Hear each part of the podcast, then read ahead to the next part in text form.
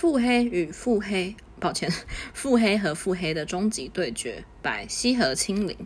文案。为帮助父亲调查集团旗下服装公司的真实经营状况，其与差点被卷入了一场经济案件。幸亏有位一直为他提供无私帮助的老司机，他才得以脱身。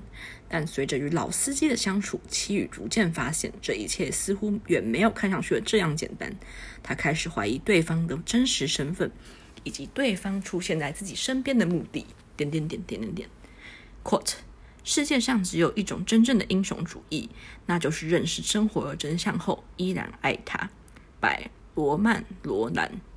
OK，呃，CP 腹黑点老司机经济调查员公 VS 女王点又蠢又欲富财团富二代受。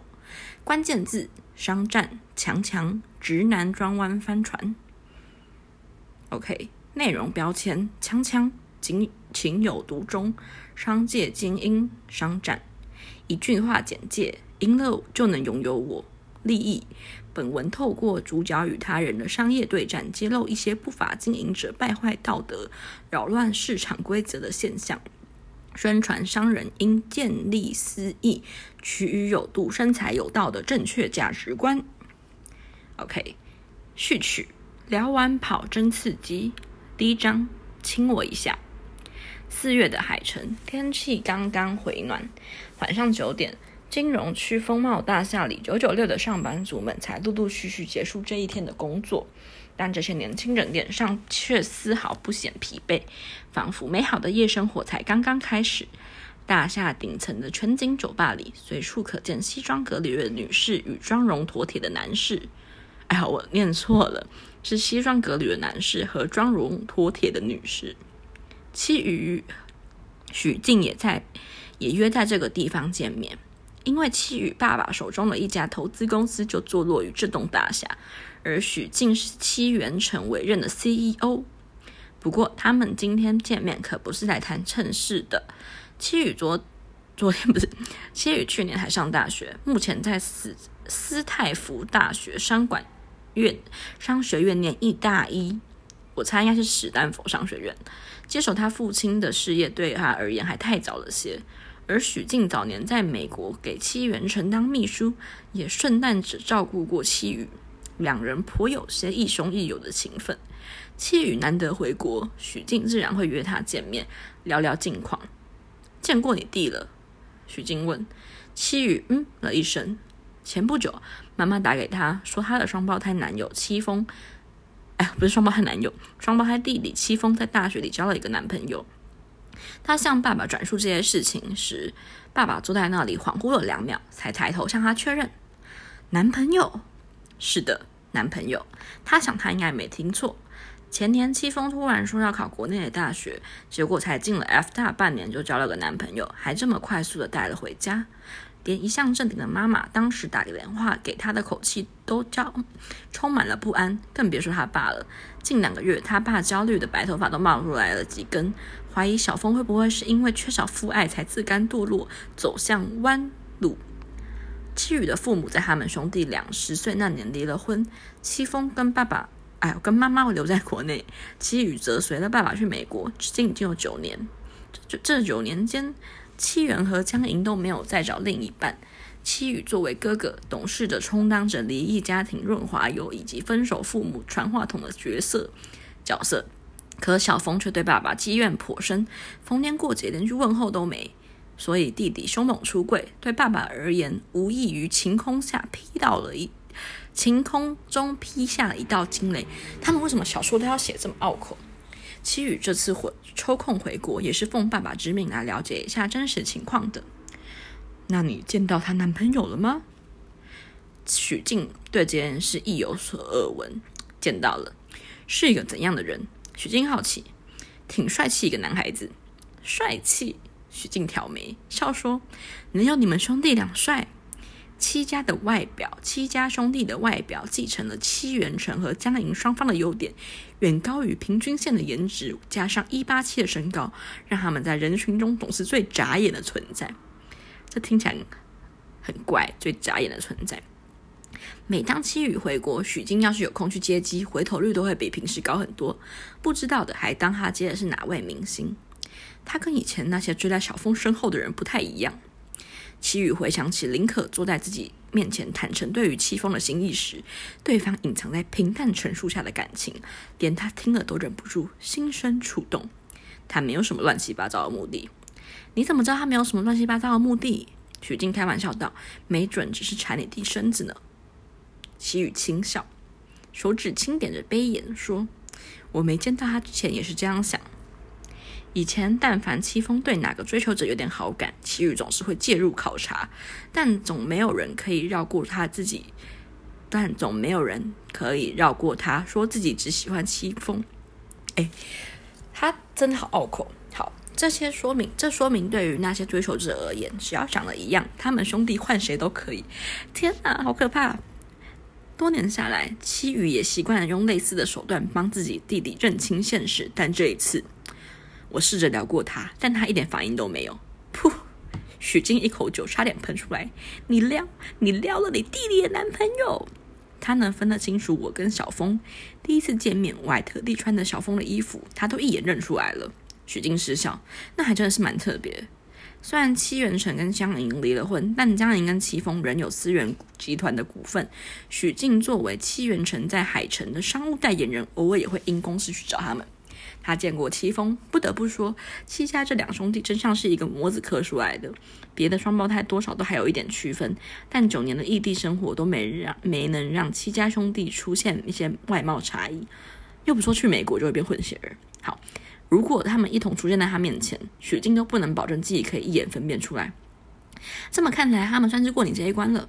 许静笑问：“嗯，坦白说，西宇在美国这些年接触多元文化，对于同性恋也没有什么太大的偏见。他起初只是担心弟弟被别人欺骗，毕竟小峰的成长环境比他单纯很多。”许静还想要问些什么，手机忽然的震动起来。他接通后回答了两句，对西宇做了一些抱歉的手势。公司那边有事情找我，我得下去一趟，一会儿就回来。祁宇无所谓的嗯了一声，将胳膊稍微往后一靠，身子倚在沙发靠上，继续沉浸在自己的思维中。其实祁宇自己也相当困惑，明明小峰那货从小到大都不缺乏女性追求者，也表现得对女性毫无抗拒之意，怎么就毫无征兆的弯了？前两天周末，小峰跟林可都在家，他假意挑逗林可，没有把林可撩倒，却让小峰气得直跳脚。这小子真是会吃醋，为了对林可宣示主权，还老当着他面前和人卿卿我我。都说恋爱中的人智商为零，戚宇觉得他底下的思考能力大概还不如一头猪。不过深陷恋情的小峰真的变了好多，那种发自内心的快乐、幸福和满足感，让身为兄长的他都忍不住有些向往。戚宇甚至有点好奇，男生跟男生交往到底是什么一种体验呢？听说性取向是天生的，他和小峰是双胞胎。如果小峰是 gay，他会不会也有这方面的倾向？毕竟这么多年，他确实没对女生有什么动过心。当然，男生也没有，也可能是过于早熟，而前仆后继的追求者又让他感到麻木。你好，就在戚宇沉思之际，边上一个声音打断了他。戚宇抬头一看，只见一个陌生男人站在自己边上。那人戴着一副银丝细框眼镜，嘴唇微抿着，似乎有些拘谨。但玉顶贴的定制款衬衫和昨晚上的名表让他看上去气质不凡。什么事？男人用嘴唇，哎呦，男人用拳头抵着嘴唇亲了一下嗓子，才道：“请问能不能要下你的联系方式？”对方的声音有种轻。金属的质感，为什么声音可以有金属的质感？清清冷冷的，带着一种克制的疏离。他说着，还侧了一下身，往身后一指，解释道：“我一个朋友关注你很久了。”戚宇顺着他的视线看去，见那边，见那边的圆桌、圆沙发桌四周围坐了一些年轻人，有男有女，都兴味盎然的看着这个方向，因为长相出挑。戚宇只要对各种的搭讪都见怪不怪，他很快猜到那群人可能在玩什么游戏，而眼前的男人大概是被指使过来要电话的。但他莫名的有点不爽，他自己在不知情的状况下变成他人游戏桌上的赌约，而且这男人明显看上去不情愿，还仿佛这是多么尴尬的差事。见戚宇没有回应，男人又瞥了一眼戚宇手边那紧那杯井口仅喝了两口的威麦卡伦威士忌，认真道：“你手边这杯酒，一会由我来买单吧。”七羽沉默了，他这边写点点点点，不是？你觉得我缺那个喝酒的钱，还是一杯酒可以跑搞定我呢？七羽忍不住在心中吐槽了一句，但看着那人紧绷的表情，他忽然想起总是在自己面前有点拘束的林可。还别说，虽然年龄有点差别，但这个男人身上好像有跟林可相近的气质。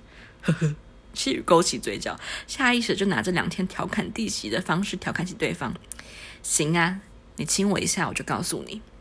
男人表情有一瞬的错愕，他微弱挑下眉，问：“你认真的？”七羽仿佛笃定他做不了，故意刁难他，点点头。毕竟不是所有男人都可以轻易搭讪这种条件。这人只是来帮别人搭讪的，而在聊这个陌生男性，看他露出窘态的过程中，七羽也一把体体会了一把久违恶作剧的快感。那人站在边上，居高临下的望着七羽，像是在仔细审视这个要提出亲吻要求的对象。青年有着近乎完美的五官比例，一双桃花眼懒洋洋的睁着，骄傲的好像什么都看不上。场外话，这个形容很像他眼睛瞎掉。可是他刚刚说出的那，可是他刚刚说出去的那句话，偏又带着十足的诱惑和挑衅，让人无法拒绝。镜片后那双眼睛慢慢褪去犹豫和挣扎，变得认真起来。男前男人往前一步，随即弯腰。方才站的没有什么感觉，现在一逼近，对方宽阔的胸膛直接在七羽眼前隆下一片阴影。突如其来的压迫感让七羽不自主的往后靠，此时他才后知后觉，对方是想来真的。而此刻，男人一手以抚上七羽身侧的沙发作为支撑，另一只手则抬起，轻触、轻轻的捏住了他的下巴。很奇怪，七羽的注意力竟然落在对方的手腕上，因为袖口上缩那里露出了一串青玉色的佛珠，而这串玉佛珠恰好让他想起了很多年前发生的一件事情。就这么一愣神，对方已经亲了上来。哼，七羽石化般的僵在那里，在他幻想亲一下不过是个形式，他们很快就会分开时，男人抵着他的唇，低声下指示道：“张嘴。”理智告诉七羽，自己该立刻阻止对方过界的举动。也可能是自尊心使然，他不准就想要这样认输，又或许是林可弟弟和林可的恋情对他产生了潜移默化的影响，他体内的好奇因子也在蠢蠢欲动。思绪摇摆间，他的身体已经诚实的配合起对方的指令，感受那股纯男性气息的侵袭，细细体会着和同性接吻的滋味。七羽感觉到自己的头皮开始有些发麻了，算不上讨厌，但也说不上很喜欢。至于舒服不舒服？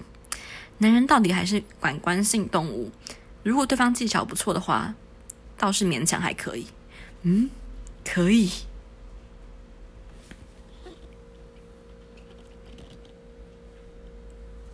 爸爸，这一章节就到这边结束了，希望大家满意我今天朗诵的小说，还有我本人朗诵的声音。祝大家愚人节快乐！